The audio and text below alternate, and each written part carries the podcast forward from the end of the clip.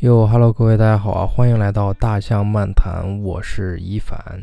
那么最近我一直在思考一个问题，也是我最近遇到的问题，就是我发现现在越来越多的人开始做这个知识付费了，也有越来越多的人愿意去为了学习一项东西去付费，在网上找一些课程呀，或者说是社群呀，去付费进入到他们的这个环境当中。那么现在给我的感觉好像是你做什么事情都要进群，或者说是你进群、你咨询都是要付费。感觉现在做什么都要付费，你学一个东西都是需要付费的。那么，所以我就突然意识到这个问题，就是说知识付费已经深入到我们每个人周围的这个环境当中。我们仿佛现在确实都在适应这个环境，好像大家都在做这个知识付费，或者说。需要去学习什么东西，或者是干什么的时候都要付费，那么这个是有什么原因呢？我想了一下，所以今天跟大家分享一下。如果大家有什么自己的想法，或者说是别的东西呢，也可以给我们留言，也可以让我们一起讨论一下。那么我发现现在越来越多的人去做这个知识付费，而且很多人买单。其实作为买单者来说，就是说我去购买这个知识付费的人。为什么我有这样的心态呢？就是说，那就这个信息实在是太多了。我们可以从百度上去搜啊，我们可以从小红书上去搜，我们可以从抖音上去搜。而且一个问题，比如说如何煮咖啡，或者如何冲泡咖啡，如何泡泡面，就单纯的一种事情都有千百万种方法。比如说考研，我们就拿考研来举例子吧。如何学习高数？或者如何学习英语？那么学习英语呢？有的人推崇这个人，有的人推崇这个人，啊，有可能有七八个，有有的时候可能有十来个选项，或者说十来个老师，那每个老师呢都有不同的办法。所以面对这些方法的时候，我们就陷入了思考，就说我究竟应该去选哪个老师，或者说是选哪种方法？因为有的时候我们做一件事情是有周期的，我们想最。短的时间内把这个东西完成了，我怎么能一次性就跟对老师？所以大家都在网上去搜啊，这个老师是什么风格？呃，他的预测准不准呀？他的方法有没有效啊？我跟他能不能取得良好的成绩啊？就是需要一个筛选的过程。有的时候我们自己并不清楚哪种是对的，或者说是哪种是适合我们的，所以这个时候有的人就会出来做这个知识付费，说。啊，我来告诉你哪种是好的，哪种是不好的，我来帮你选择。那么有的时候我们可能更相信于别人的选择，我们就去付费了。还有现在比较火热的这种互联网培训，比如说如何做运营，那么哪一些干货，那么大家可以在网上看，有很多人去做这种培训。那么有的时候他会给你讲一大串的这个。各种理论呀，各种各种东西，就跟我们看一本书一样，它有第一章、第二章、第三章。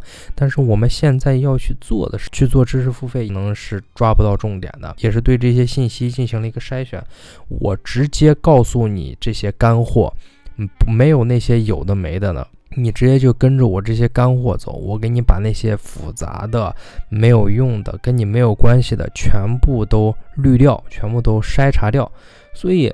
很多人就是因为这个去做了知识付费。那么第二个呢，我认为就是说，嗯，你去投身于这个行业，你肯定是想要达到一定的成就。那有的时候你孤身一人，你并不知道如何开始，如中间的过程如何去做，所以你需要一个做出成绩、有经验的人，一个成功人士来带领你。可以在路途上给予你一定的指导，你可以复制他的这种成功，所以说你愿意去购买他的课程。有的时候，那种小班啊、大班啊，还有一对一啊，你有的时候，那有的人想就说，我想取到你独特的经验，就专属于我的，所以他会去这种一 v 一的付费，那这种费用就会更高，就跟我们去上补习班一样。有的时候觉得大班啊，一对四十可能学不到更多的东西，有的人选择小班一对十，可能。会好一点。有的人说，我就想学你专属的这种特技啊，或者说是好的东西，那我就可能一对一。所以，这个知识付费应该是从我们这种培训课程上开始就一直有了。现在在了互联网时代，各个方面，比如说我去做饭呀，我去如何逛街买东西、考研、反正我觉得各种领域只要有选择的地方，只要有能取得成就的地方，都有这些设这个这个知识付费的东西。那么还有一个地方呢，我觉得是比较重要的，就是说你在这个行业，或者说是你想进入一个圈子，那么我们现在不是都说社群嘛，它会有一定的门槛。比如说，我想进入一个优质圈子，我想把一些人排除在外，那么经济经济上的东西呢，就是一个门槛。那么我们如何去收拢这些优质资源？把我们有优质资源的志同道合的人收罗到一块儿，作为我们的伙伴。那其实这一点呢，我觉得大家可以去参考，去考 MBA 的那些人，MBA、EMBA 的这些人。那么这些人首先都是有工作经验的，都是以后要投身于管理岗位的人，所以说他们可能是以后你职场或者说是人生上一个重要的资源。那么大家如何去？筛选这些资源，那么首先你考试的时候，学费十几二十万，甚至于更高的学费，更好的学校就有更高的学费，这就是一个门槛。你首先你的经济实力要达到这个水平，然后既然你能学习这项东西的话，你肯定有特殊的技能，你以后要走向管理岗位，那这都是你未来的资源与人脉。所以说，从考试开始，他就为大家设置了一个门槛，这就像现在的知识付费一样。你想进入到一个圈子，你想进入到一个社群，你想跟这个老师，你想跟一些你有跟你有相同思维、相同思路的人一起讨论问题，获得一些干货，获得一些成长上的经验，能帮助到的你。你现在经济说经济上来说就是一个门槛，它其实。就是一个入场券，你需要去投入一定的资源，所以大家现在很多人都去做这个知识付费。一部分人呢，人家确实是有实力、有干货，那有的人就是从中牟利。因为大家可能都会有一种心理说啊，我有的时候我跟这个老师学一学，我再跟那个老师学一学，那我能那我就可以学到更多的东西。虽然说大家都是知识付费了，就等于说是付了钱学了东西，还是。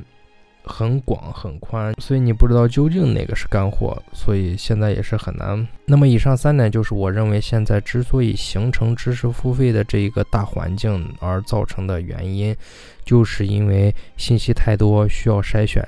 因为每天就跟信息爆炸一样嘛，你翻抖音啊，翻小红书啊，各种各样铺天盖地的信息迎面向你扑来，你并不知道哪个是对的，哪个是好的，哪个是适合你的。在信息爆炸的时代，我们需要自己去筛选，而你自己没有这个能力去筛选，让别人帮你筛选的时候，这就是知识付费。你需要别人带着你成长，带着你复制他的成功经验的时候，这就是知识付费。你需要进入到一个优质的环境、优质的社群，有一个门槛的话，这就是知识付费。所以。有的时候知识付费可以帮助我们带来盈利，有的时候知识付费也可以给我们塑造一个环境。总的来说，就是现在干什么都需要花钱，更重要的是。需要花钱才能进入到这个环境，有的时候不知道这个，有的时候我们说现在信息爆炸的时代，所有的门槛都非常低，所有的东西，所有的人都能从网上去学到去做，有的时候又觉得门槛变高了，因为以前大家组织一个圈子都是免费的，都可以尽情的去做，那么现在都需要去付费才能到达这样的环境，所以你认为现在知识付费是什么样子呢？你有什么不同的理解，可以给我们。发私信或者是留言，我们一起来讨论。那么今天就这样了，拜拜。